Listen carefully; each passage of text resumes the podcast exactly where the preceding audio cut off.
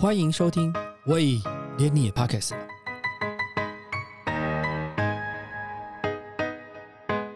大家好，我是威廉。我很喜欢老台北的建筑景观，迪化街、台北光点、山景仓库、剥皮寮，还有北门旧城门。今天要来跟大家聊聊其中一个景点，叫剥皮寮。台湾的老话有一句话说：“一府二路三艋甲”，这是在讲台湾的政经的环境重心由南转向北部的开垦史。蒙甲这个地方过去经济繁荣，还保有一个清代留下来的历史景观，叫剥皮寮。到底什么是剥皮寮？为何叫剥皮寮？来这里真的会被剥皮吗？当然不是。今天我们请到两位专家来跟我们聊聊剥皮寮，一位是剥皮寮历史街区的总监李志勇李老师，另外一个是剥皮寮的这次的城西生活节的策展人蔡涵云蔡策展人我们是叫他小白，小白。好，叫我小白我们小白就请呃总监的跟小白来跟我们聊聊剥皮寮，两位好。主持人好，主持人好各位听众好。那我一直很好奇哦，这地方叫为什么叫剥皮寮？因为看资料以前就是说树木运到那个地方去再处理要剥皮。另外有一种说法是说，因为那地方过去接近牛市，所以在处理动物的皮毛在的毛皮在那个莲花池畔处理，然后听起来有点血腥，然后才叫剥皮。所以到底为什么叫剥皮啊？呃，这个话题其实很多人都很有兴趣哦，而且说法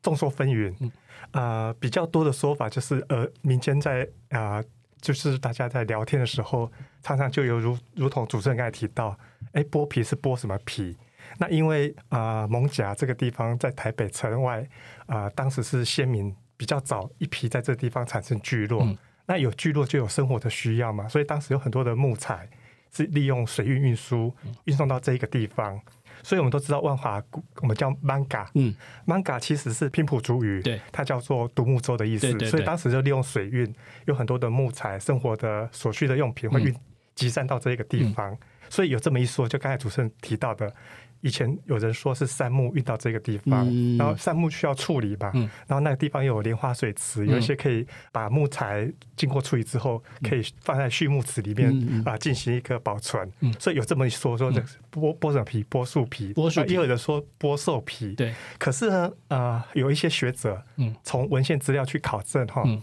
啊、还有一些其他的说法，比如说我们在清代的时候，这个地方叫做福地寮，嗯。也有叫做啊、呃北啊、呃北皮寮嗯。啊、北皮寮是在日日治时代的时候对，所以最早是叫福地寮。嗯。那福地寮这个名称，它有一种寓意，就福是一种福气嘛，嗯。寮就是比较小间的啊、那个木构的一个小嗯小房子，所以当时有这样的一个说法。啊、我们从地契资料来看，就是叫福地寮，嗯。然后到日治时代叫北皮寮，嗯，然后到后面我们才变成剥皮寮剥皮寮啊，北皮寮、北皮寮，所以这个音是这样意思。相同。对，所以当时是从这样的一个考据，然后有人说为什么叫北皮寮？嗯啊，也有也有这么一说啊，就是它地理位置的关系，嗯因为龙山寺在这个地方是很重要的一个信仰中心。，对，剥皮寮的历史街区，它在龙山寺的北侧。然后也有人这么说，因为这样叫北皮寮。哦，就是以龙山寺为核心来看这个问题。对，然后另外也有人从语言来做一个考证，嗯在清代叫福地寮。嗯那福地寮的日文发音其实它有点音译，就像北皮寮。嗯它北皮寮翻到我们台语就叫北皮寮，所以哦它有各种不同的考证跟说法。也就不代表是它真的是在剥树皮或剥兽皮的意思，就对了。是是 OK，是是。像呃这块呃街区为什么会保留下来？好像有很大的一个因素，因为它以前是那个在日据时代是蒙甲公学校，就是那个老宋国小嘛。那后来它被办变当成是那个呃老宋小国小的校地的扩充地，因为这个理由，所以本来拆迁本来要做一些东西，后来才意外被保留下来，是不是？对，所以这个是一个美丽的意外产生之下的一个历史的一个历史街区留下来，所以这个也是蛮难得的哈。因为我们在台北市，这是一个唯一比较完整的清代的啊、呃玷污的一个聚落遗留下来。嗯那这个聚落它有很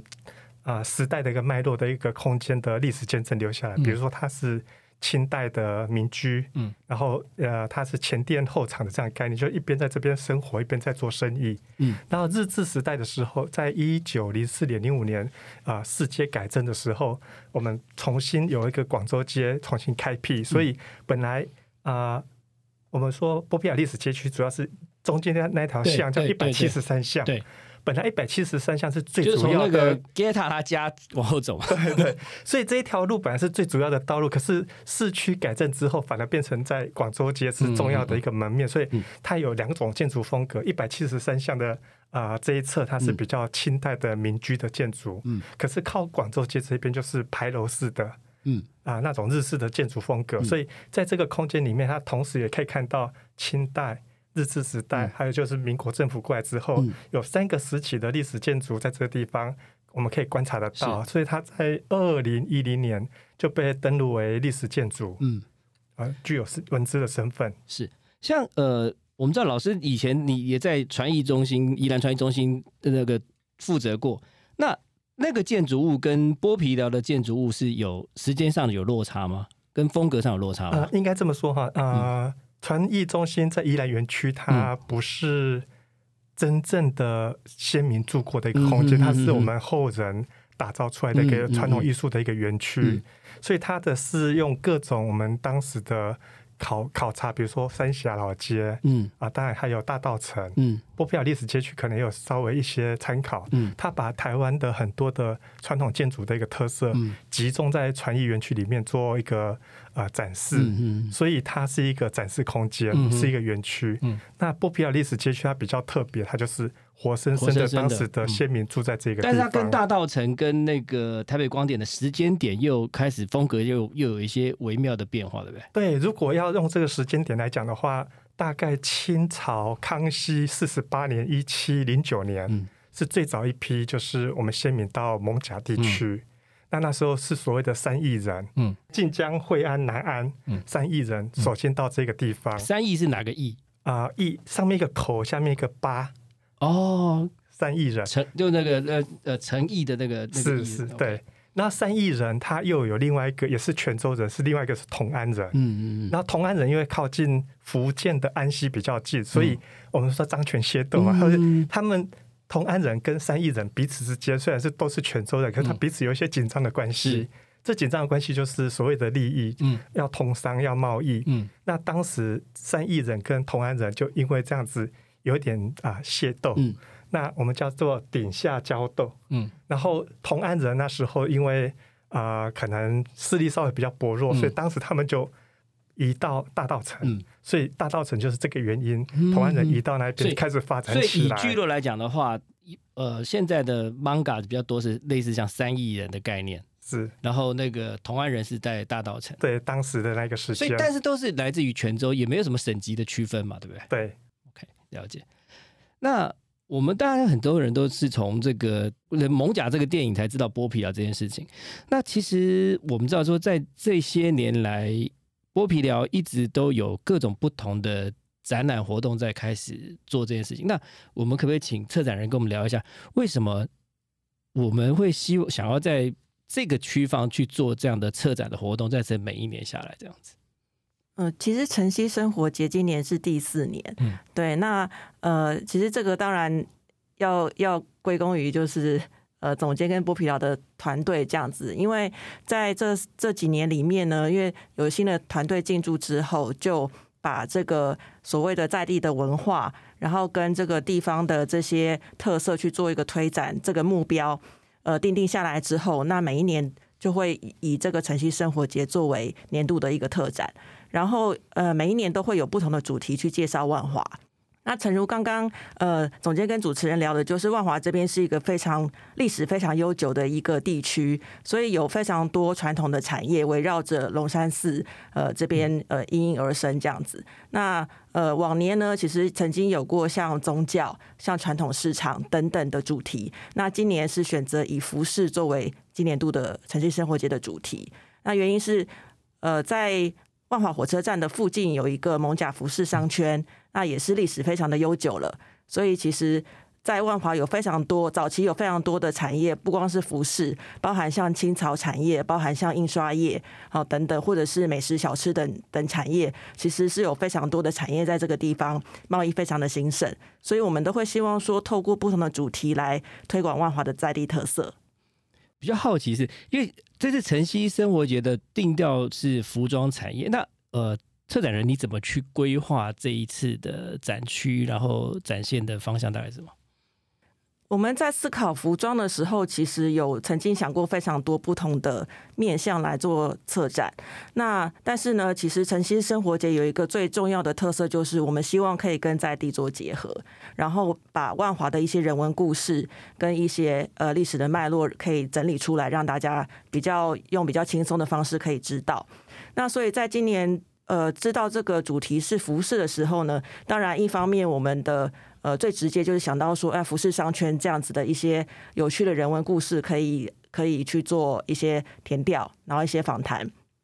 然后可能听一些长辈或者是一些呃上一代的店家可以分享他们自己的故事。那另外一方面呢，其实我们在做这个填调的过程当中，发现说这些蒙甲服饰商圈的整个的。呃，成长跟他一些呃转变的一些历程，其实就跟台湾的成衣产业发展的历程其实是几乎是一样的，所以等于是它是一个台湾成衣产业的一个缩影。那我们就是希望说，用这样子的一些人文小故事，然后可以看，也可以一窥就是整个台湾成衣产业的一些发展，然后以及现呃现在一些比如说新的一些设计师。呃，他们在做这个自己的品牌，或者是所谓的转型的时候，可以有怎么样的一个发展？因为像呃，刚刚有提到说，呃，服装的这个地，这个这个产业在呃蒙甲，就是这一块这个呃商圈商圈在开始的时候，我记得一开始的时候，好像比较印象比较深刻是他们常做一些批发。是，就是一有点类似像台湾的东大门嘛，是是是，就是就很多那个批发，那怎么会开始在这个地方有一个呃开始服装的集结，然后去变成长成那个样子，这样批发的市场这样？是，其实这个就会跟交通有很大的关系，因为呃刚刚大家有提到说过去这个呃。蒙甲的一些历史，其实是因为可能呃先民渡海来台开垦嘛，然后呃可能也因为淡水河的这个河运，有很多比如说剥皮寮，就是树皮啊，或者是兽皮这样子的一个交易。那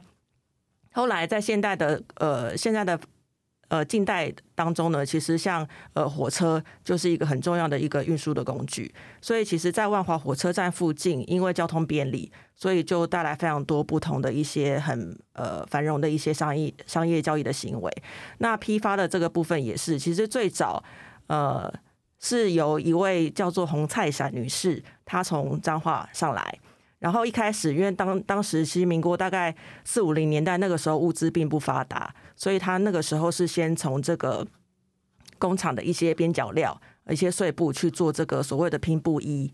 然后在市场里面贩卖，后来就哎卖的越来越好，之后就人手不够啊，因为这个成衣产业是一个呃需要劳力密集的产业，所以他就是揪了同乡的可能亲朋好友一起上来，然后就慢慢的大家越揪越多，就一起上来蒙甲这边就开始整个商圈就开始发展了。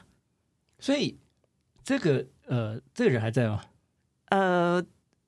这我不太确定，但是他第二代他是，所以他确定是说由。在大概大概民国四五十年代开始，在万华这个聚落开始做服装的这件事情，是由他开始就对了。对，那个呃，就我们这个填调跟访谈的资料是这样，所以他们后代还有在继续做这个行业吗？有有有，他的店还在，嗯，对，店还在。那所以这个聚落的形成，后来有衍生出来什么样比较可以值得一跟我们介绍的故事吗？听一些老板在说，因为以前差不多。呃，四五零年代开始就是发展商圈嘛。那大概民国七零年代左右是台湾成衣呃台湾成衣外销比较呃呃兴盛的一个时代。所以那个时候呢，有非常多来自世界各地国际的 buyer，就是来来摩甲服饰商圈这边做生意这样子。那听到他们说比较有趣的就是，因为那个时候真的呃生意非常非常好，然后只怕你没有货卖，不怕没有人买。所以只要货一来，往往有的时候根本还没有上架就被买家就买走了。嗯，然后他们常常因为以前没有千元大钞，只有可能就是呃百钞或者比较小额的钞票，所以他们常常就是会呃在他们的柜台上面挖一个洞，嗯，就是把每天收的那个现金塞到那个洞里面。嗯，那如果说真的有时候现金太多塞不够的话，还要用那个那个马尺，他们量衣服量衣服那个马尺去塞那个把那个钱往下塞，对对，再往下塞，把它挤进去这样子。那那个好像看过以前那个做衣服的，有有对对对有这样子，就这样子在那边就把钱对，放，把把钱对对对对往一直往里对对对面塞这样，然后晚上再把那些钱全部都拿出来，嗯。放到布袋里面扛回家，摊在床上数这样嗯。子。然后所以说数钱数到睡着啊，这个是之前有的事情。就数数钱数到手抽筋的境界。对，像像总监，像我我们在谈这种老街的维护啊，最大的困难会是什么？呃，我觉得我们的使命啊，因为我刚嗯刚才讲到，因为它这个地方是活生生曾经先民在这边居住的，嗯，所以我们是立足在万华。对那当然它要放眼到整个台湾，甚至当个时当时的那个时代，从全世界的眼光来看，它反映出当时代的生活的一个留下来的一个痕迹。对，所以我们现在一直致力于就是跟当地怎么样做一些连结，嗯然后把地方的文化能够通过这个空间进行啊、呃展示、教育、推广。所以我们一直称自己叫做文化的体验平台。嗯嗯嗯，那像刚才我们小白特别提到，晨曦生活节是我们每年一个很重要的一个年度的活动，所以我们一直在挖掘，就是属于当地的人文特色。嗯。那人文在这个地方，它有包含生产生活跟信仰，还有嗯。生活习俗跟生活的状态。嗯。所以每年我们都会找一个主题，像今年我们找的服饰这个主题，嗯。就诚如刚才主持人提到的，啊、万华这个地方的服饰曾经是全台湾最大的服饰批发市场，对，所以它有这样的一个荣耀在这个地方嗯曾经发生过。当然，现在还是很繁荣，因为有也有两三百家的服饰店在这个地方继续经营。嗯但是我们都看到，就因为时代的演进哈，它有不同的角色跟它的定位嗯，不断的在发生变化。那这个变化，我们觉得是很值得通过这个展览重新梳理，让大家认识。比如说刚才提到的，它有没有什么特殊性？嗯有没有什么有趣的事情？有没有什么共同的记忆？那我通过这个展览，可以让大家一起来了解。比如说我们提到的商圈的特色啊、这个地方它蛮有趣的。我们可以有一条街看到都是卖童装，对，一条街都是卖男装，对对对对一条街都是卖女装，对，一条街都是卖啊。好像有运动制服牛仔裤，团那体甚对，甚至还有我们那天进行访谈访谈哦，嗯。还有说有一些地下街里面就韩国一条街嗯啊，比如说西门町还有红包厂的那种礼礼服，对，还有我们说 cosplay 的变装的各式各样的一个嗯。很、很有趣的一个服装，嗯。所以在万华这个地方，它的服饰啊，我们从它的啊、类别来看，它很丰富多元而且完整，嗯这个就很有趣。然后历历史的脉络，我们刚才小白提到当时的繁荣情况，我们都可以想象，那个是啊、整个街上满满都是人。那当时的一个交易的情况，比如说钱塞不进去，嗯那外国人交易怎么办？可能不会讲英文，嗯，当时就拿一个计算机，就彼此就可以、嗯呃互相谈价钱来做交易。嗯所以，我们从这样的一个梳理过程当中，很多的年轻人或小朋友可能不知道，曾经我们的服饰产业是这么的繁荣。是那我们利用这些故事，当时的交易的情况，他们就可以想象，原来当时我们曾经是服饰是这么的一个繁荣，而且甚至影响到当时的 GDP 的一个嗯产值的一个影响力。嗯所以这个是我们的共同回忆，嗯我们就利用这个展览让大家可以认识。像以前呃比较一开始听起来这样，一开始它是比较多是从事制造、对成衣的加工，加工制造嘛。那后来眼镜是我记得有一个年代，大概六七零年代是比较像是批发。那现在的经营形态还是批发吗？对，还是以批发居多。嗯，对所以它没有从这边有所谓自创品牌的产生吗？有，我们这次有特别去找到了一些，其实有些他们是二代，嗯嗯就父母是做批发，但是他们反而是走这个设计跟品牌的这个路线。可以帮我们介绍一下吗？像我们这一次，呃呃，有一个品牌叫做 CLM，然后它是呃，应该说设计师叫做马黑夫人。嗯嗯 对，那为什么叫马黑？是因为他呃，这就是法国的这个马黑区，嗯嗯嗯嗯对，他就是以以这个作为品牌的名称这样子。那他呢，呃，他父母就是做批发的，然后也是在呃万华的呃呃蒙甲服饰商圈。那他自己呢，本来也是做批发，嗯然后一开始也有曾经有在五分埔那边做，但是他后来就是说，因为觉得哎、好像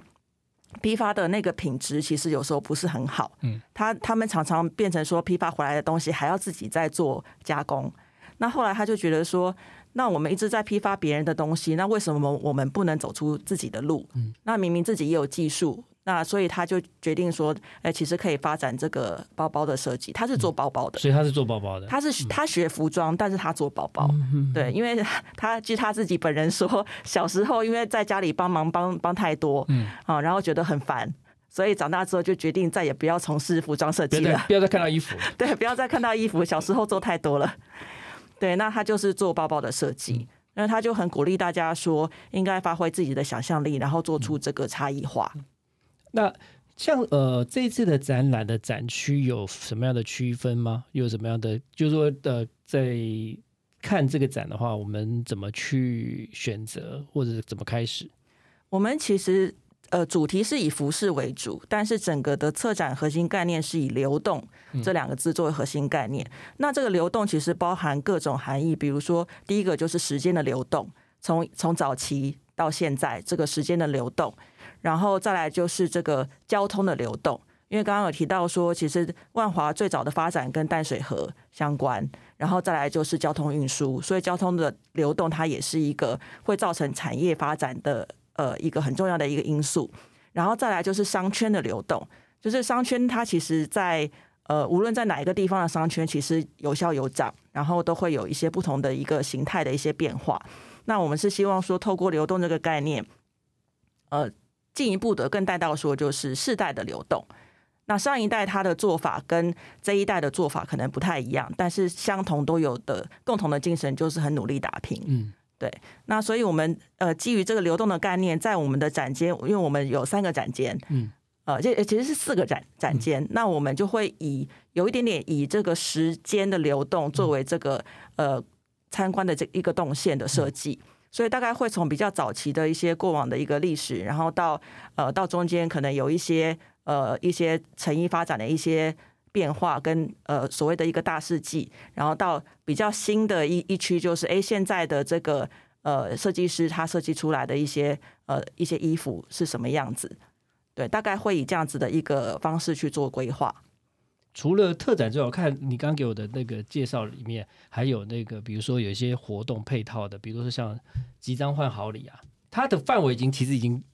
超过那个剥皮啊这个区块嘛，对不对？是，但是都是在万华。其实对这个这个活动的主要的目的是希望大家可以多来万华走动。嗯，那其实有一点像是无围墙博物馆这样子的一个概嗯念，就是说，呃，不是不只限于在剥皮寮街区，那我们希望说大家来，除了来到剥皮寮参观之外，嗯也可以多认识其他的一些店家，嗯然后多认识在地的文化这样子。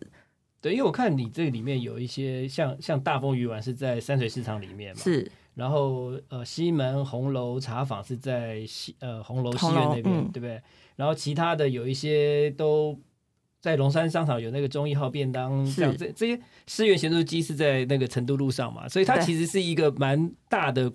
的区块位置啊。是，可是这样子玩法有什么建议的玩法吗？我们其实因为万华真的有太多的特色跟路嗯线，其实万华呃常常都在举办很多不同的一些导览。嗯那我们这一次其实也有导览的走读的活动，嗯所以其实像导览导览的走读的路线就可以提供给呃各位的游客，就是可以来万华这边玩的时候做一个参考。嗯，那其实这些我们会选择合作的店家，除了因为这一次的主题是服饰之外，还有很多美食店。嗯，当然希望大家来逛万华的同时，可以可以吃吃美食啊。然后其实万华很多东很多东西很好吃，是像总监，我想就我会问一个比较严肃的问题，因为呃这两三年疫情嘛，那很多对万华有一些当然有一些风风雨雨的声音。那以您在做这个当地的文化工作的话，你的看法是什么？呃，不瞒主持人跟听众们说啊，就是确实这疫情影响很大。嗯，啊、我因为我同时是身兼西门红楼的总监跟波皮亚历史街区的总监，嗯嗯所以特别是西门町这一个地方，嗯它会很明显感受到就是游客少了很多。我们一般来讲哈，如果在疫情之前，西门红楼的游客年入入馆数大概四百万到五百万，嗯那一遇到疫情，我们现在只剩下大概九十万一百万左右。嗯，那我们的剩下的三分之一不到。对对，然后我们主要的啊、入馆的人的结构大概都是游国内外游客。我们嗯经过那个问卷调查，大概九成都是游客，所以我们算是疫情冲击下的海浪的海啸的第一波。嗯嗯嗯那这九成的国内外游客里面，有四成是国国际游客，嗯也就是说，我们一下子啊、呃少了很多这种我们的所谓的忠实的粉丝的一个观众数，嗯嗯嗯嗯所以这个影响还蛮大。然后我想还是有一点回应刚才主持人跟小白聊到的一个话题啊，就说其实万华它真的是非常多元有特色。嗯啊，因为我又同时要承担叫做万华蒙甲五围墙博物馆的 PM，嗯所以我们的视角就除了这几个馆舍之外，我们的关心点是整个万华地区。所以刚才提到北万华就是西门町、嗯西门红楼，它是潮文化、青少年文化。嗯然后中万华就是我们龙山寺波皮亚历史街区这个地方，它有宫庙文化、嗯长明文化，还有我们很多的美食。对，我们的南万华嘎拉，嗯它是一个很典型的啊、呃人情味的一个一个一个区域。嘎拉是指在南青年青年公园那边吗？是，所以你看整个万华北中南，它各有各的很鲜明的特色。嗯，然后这些特色就正如刚才主持人讲，如果你来参加我们这个活动，嗯那你是不是应该到北万华、中万华、南万华都应该去走一圈？是然后我们就利用这个活动，就跟很多的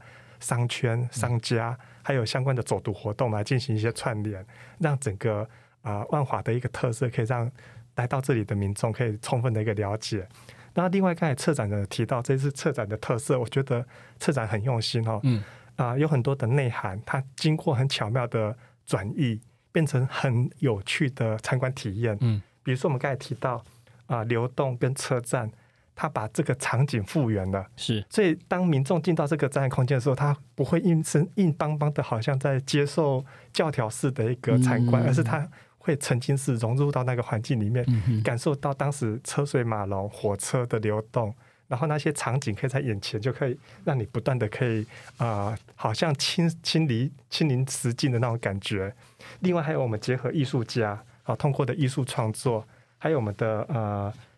工作室的一个复原，所以等等的这些设计都非常的巧妙。所以刚才陈如主持人讲到，就说那游客来他怎么去参观，怎么体验，原则上就是放着轻松的态度来这里好好的玩，然后这里啊、有很多的打卡的景点。我们还会对没错设计一些打卡的一个环节，就让民众这边也可以留下很好的一个回忆的一个啊、照片留念。对，像我看你呃，在介绍里面有写那个街区的走读活动，那这个活动的主要的设计的想法是什么？比如说，他有在呃也呃在本院西本院市的呃集合可能导览，或者是商圈服饰商圈的导览，或者这个这个活动是指什么？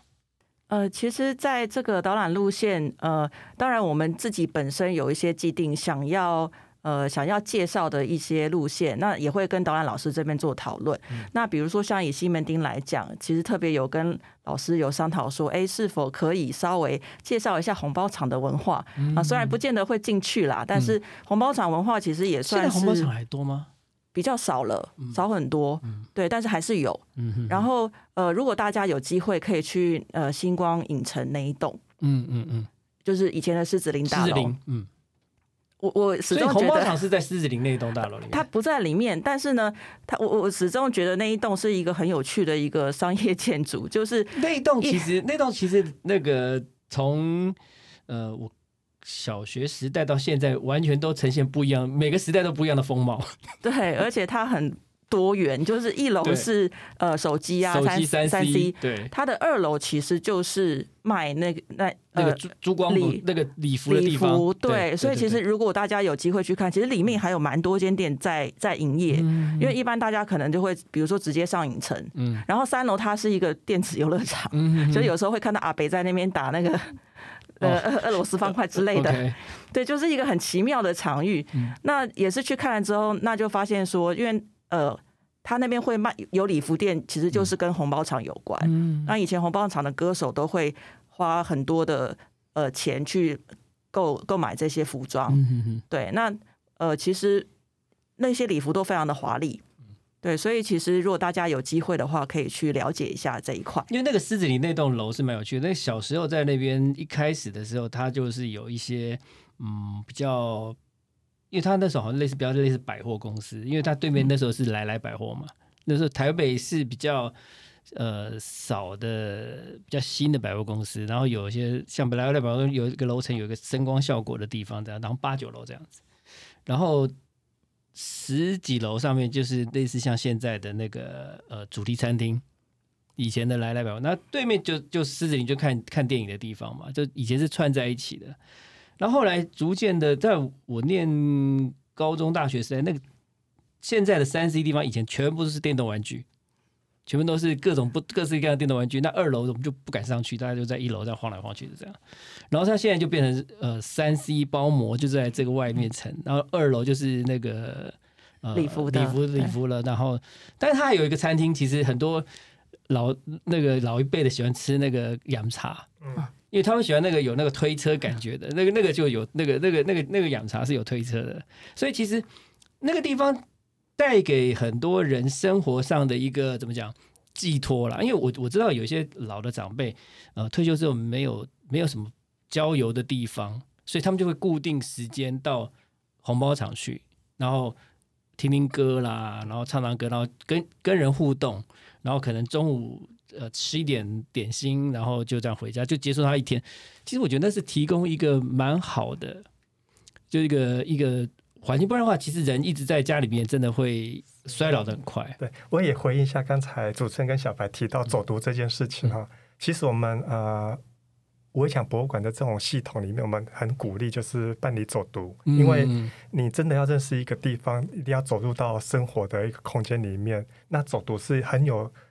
啊、一个让你能够深入的去了解一个地方的一个文化的一个方式。嗯然后你而且可以看到很多你可能书本上面学习不到的一个呃在地知识。那刚才提到的红包场，因为我刚好我们嗯前阵子也办了另外一个走读，我们请到当地的另外一个活动，另外嗯我们当地的一个文史工作者黄永泉黄老师，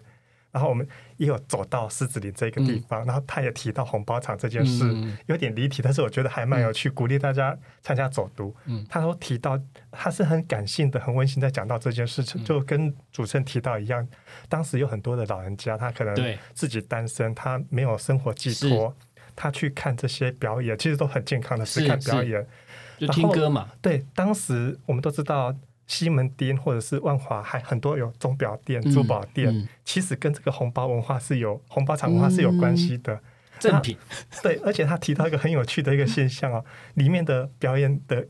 表演者，很多人的生日是在二月跟七月，为为什么？这个就很有趣，因为嗯这些老人家他们发享的日子。一般就在二月跟七月，哦所以他们生日说二月跟七月就会有买手表、钻戒、珠宝首饰，所以它是有一个环环相扣的一哦个历史背景的因素。是对，就这个很有趣。像像这个，我们可能平常从书本里面就看不到。嗯。那我经过走读，有时候互动，或者是有一些文史工作者，他们就是长期在这边生活，看到一些生活的现象，走读他就会跟你呃、像做一些像走读交的时间，我看呃你你们的安排都是在呃礼拜五的下午嘛，哦，礼拜五就是十一月十一号或者十一月十八号的下午，呃两点到四点间，是。对，然后另外一个是十一月十九号的呃下午两点到四点间是在西门红楼嘛。其实我觉得这个有兴趣的是可以可以去走走走看看听听万华的故事，其实这些都蛮有人情味的，因为它是它就是反映我们以前呃我们的长辈们他们的生活的模式啊。因为其实到到某个年龄的时候，你就会回顾过去，就会觉得说啊，有一些事情它是理所当然，它就应该会长成那个样子，然后有这样的东西也应该蛮好的。不然，其实他们的身体状况，或者是呃，其实我觉得万华还有另外一种东西啊，我觉得有空也许你们可以发掘复健嗯，复健文化。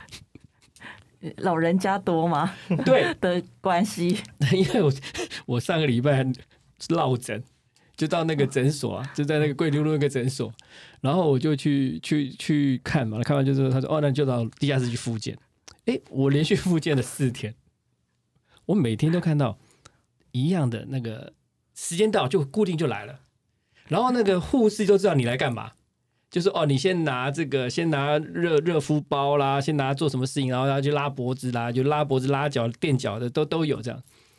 我就发现说，其实这种地方哦，它有一个很好的，有很一个很好，第一个它不贵，一天大概就是五十块钱，可是它可以。可以让你觉得哦，你来做了一些事情之后，可能你对于你的身体或怎么样，你会比较有有一个信心，或者是你觉得病病痛痛的，然后处理一下，你会觉得心情比较好过一点的。所以，我我会觉得，我会发现说，在这个地方有这个样的东西，其实是蛮好的。对，其实主持人已经把我们的呃万华蒙甲五味强博物馆的核心理念提出来了。我们的核心的概念叫做长命生活，嗯，生猛力。对，就万华这个地方就是。让你觉得呃，生活的那种气氛非常的浓郁，对，所以它就是一个生活的场域。其实，嗯，像呃前几年的那个疫情的时候，在在讲那个茶室文化，其实我觉得茶室文化不是都是那种负面的情色的东西，它其实。他也是提供了一些老先呃老太太们他们的一个固定的去处。他在那边没有干什么别的事情，他就是他需要有一个空间，因为小孩子都在上班，没有人陪他们。然后他需要一个空间去聊天，有一些打打麻将、打打牌，然后一杯一杯清茶，可能八十块、九十块打发一天的时间。你这些东西都不见了，你要他去哪里？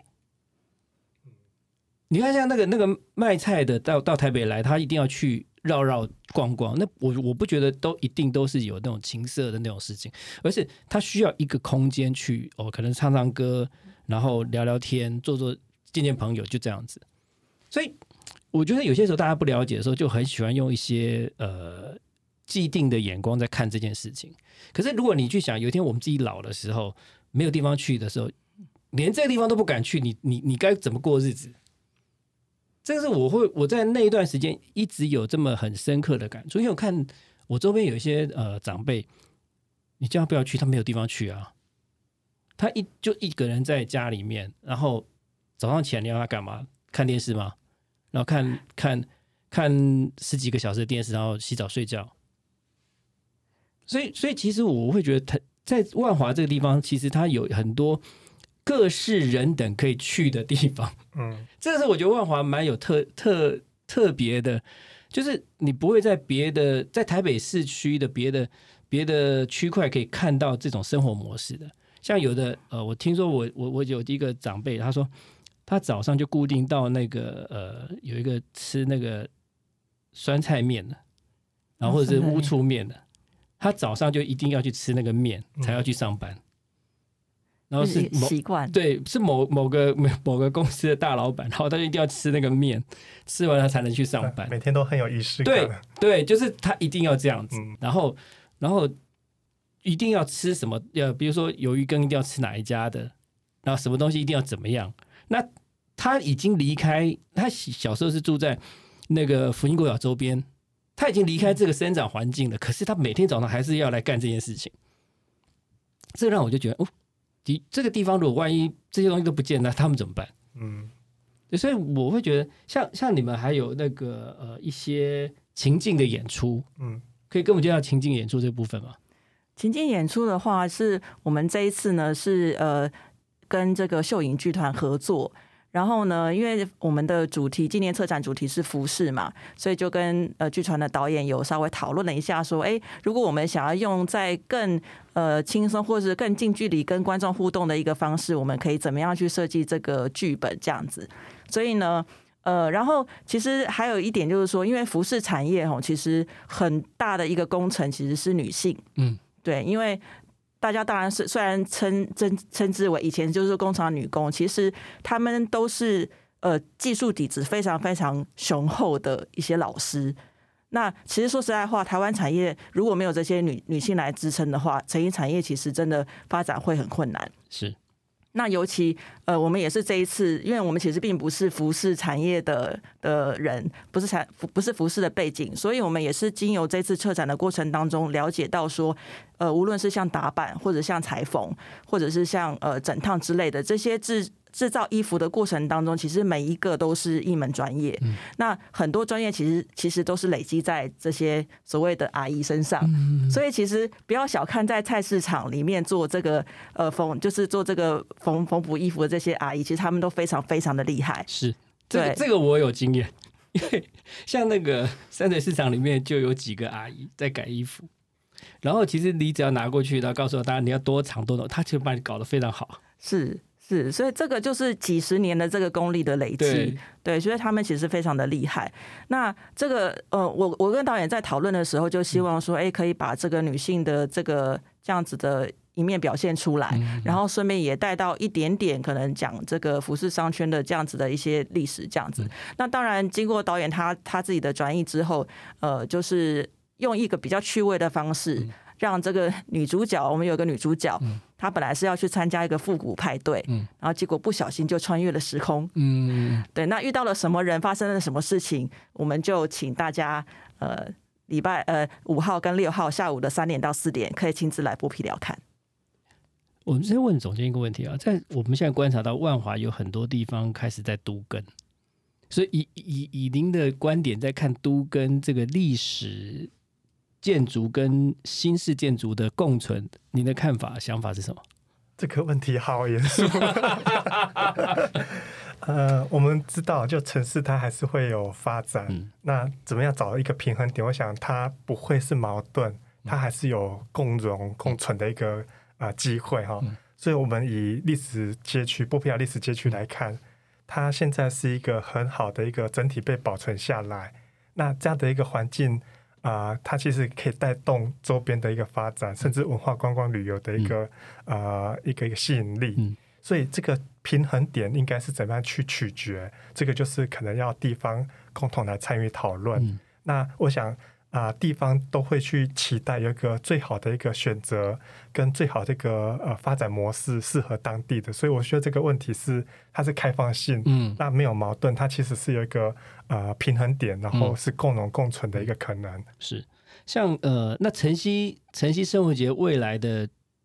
想法会有什么？比如说有什么其他不一样的庙啊什么的？啊、其实我们一直在挖掘就当地的人文特色，嗯那我们一定是会立足在万华这个地方嗯的为核心。那其实我们的眼那个眼光是其实放得更远啊，就是说我们一直在讲越在地就越国际。是其实只找把在地的故事讲得好，它就反映出这个时代它的生活的一个样貌。那这个生活样貌就是各地人都会想要去了解、想要去看的。嗯那甚至它可以反映出就当时的整个台湾的生活样貌的一个缩缩影哈。是所以我们还是会啊、呃立足在万华这个地方的一个人文特色。那当然我们会不断的去尝试各种有趣、轻松、好玩的一个呃参观体验。比如说我们刚才提到这一次的生城市生活节，嗯以服饰为内容，听起来、哦、服饰很产业、很商业，可是我们怎么用文化，怎么用可亲近的一个参观方式来了解？比如说小白他这一次有刚才提到有情境式的表演，对，然后有结合艺术家，他用声音的一个地景音乐嗯来做一个展示。那、这个艺术好像声音跟音乐跟服饰好像没关系，可是等一下可能小白可以介绍，嗯，艺术家他就用他的一个角度来诠释，从声音来诠释服饰。那另外，我们的展览也很有趣，就是有互动的一个部分。嗯，比如说我们有冷知识，嗯啊，比如说我们会把很多的服装，这个我等一下可以让小白来讲，嗯有服装挂在我们展示空间，可是民众可以服装拿下来，可以看到有一些问题，嗯有一些解答。比如说啊，小白昨天也跟我聊到这个，为什么牛仔裤有一个小口袋，嗯很多人不知道，嗯可是我们利用这样一个展示方式，可以让嗯大家知道。所以这个很多服现在现在可饰的爆雷？啊，现在不能爆雷啊，当然不行啊，大家要自己来看呐、对，那像声刚刚有提到声光，要不要介绍一下声光的那一部分？对我们这一次呢，特别有跟艺术家张永桥合作，他是做声音的创作，那他曾经也荣获就是捷运呃捷运地景的那个音乐的这个呃殊荣这样子。那这一次呢，呃，我们在讨论的时候，就是呃，他就是采用一些衣服制成的一些声音，嗯。呃，先去做采集，然后用这个声音作为元素去做一个音乐的创作，所以大家可以从比如说从听到那个裁布、呃丝布、剪布，或者是那个呃车缝跟整烫的声音。等于是你听他的音乐里面的这个声音，其实也就是一件衣服从最早的一块布料，然后到完成一件衣服的这个过程。嗯，对，所以其实很有趣。那我们特别呢，在展区呢，就是设计了一些比较不同的体验，因为希望大家可以在这个展区多停留一点时间，然后专心的可以听他的音乐创作。所以，像我们的展区是从十一月五号开始，一直到十一月二十号结束嘛。那礼拜一是我们休馆的时间。那如果要参加参加这个活动的话，你的建议是怎么怎么样的时时间的安排最好？如果是平日的话，当然就呃，其实会比较建议是下午啦。嗯，对。那如果是假日的话，其实说实在话，真的，一整天大家都可以停留在万华这边走动跟跟游玩。那可能比如说早上也许可以去附近走走，然后下午可以来剥皮寮这边逛逛，然后再去吃个夜市美食之类的。所以一整天其实都可以在万华这边呃得到非常充分的休息的时间。我这边补充一下，因为我们可能有些人对万华很熟悉，嗯，他知道什么地方可以去走走看看。对，可是，一般人他如果不了解的话，其实我们也考虑到，所以策展人小白这边有有一个集章的环节嘛，哈，所以我们可以按照按照我们提供的一些线索，然后我们的参观民众可能亲子或者是朋友都可以，我们拿着我们的 DM，我们的集章卡，嗯，就可以。这集章卡在哪里收取啊？现场我们的展览空间就有，我们会呃在不同的一些文化场馆会有 DM，然后当然波皮岛也会有，现场也会有，然后嗯附近的店家对都可以拿到这个活动的 DM，然后他就按照这个上面的时间，然后去做集章。集章的活动。对，而且我们还有小礼品赠送，嗯。对。对，但是是限量的，所以大家要把握要要要来要趁早。是是是。好，我们今天很谢谢我们总监跟小白策展人给我们的一个介绍。对于晨曦生活节，在从十一月五号开始，一直到十一月二十号，也就是这呃这个礼拜天，这个礼拜六，这个礼拜六开始，一直到到二十号结束。那礼拜一他们是休馆，欢迎大家如果有时间可以到万华走走看看。然后尝尝美食，看看展览，然后顺便看看这些过去我们的长辈们他们生活的环境到底长得什么样子。我们今天谢谢总监跟呃策展人给我们的介绍，谢谢，谢谢主持人，谢谢主持人，感谢你收听，喂，连你也 pockets 了。如果你喜欢我们的节目的话，请记得帮我们按赞、订阅、加分享，也欢迎留言告诉我们。你对节目的想法，或者是想听的主题哦，谢谢你。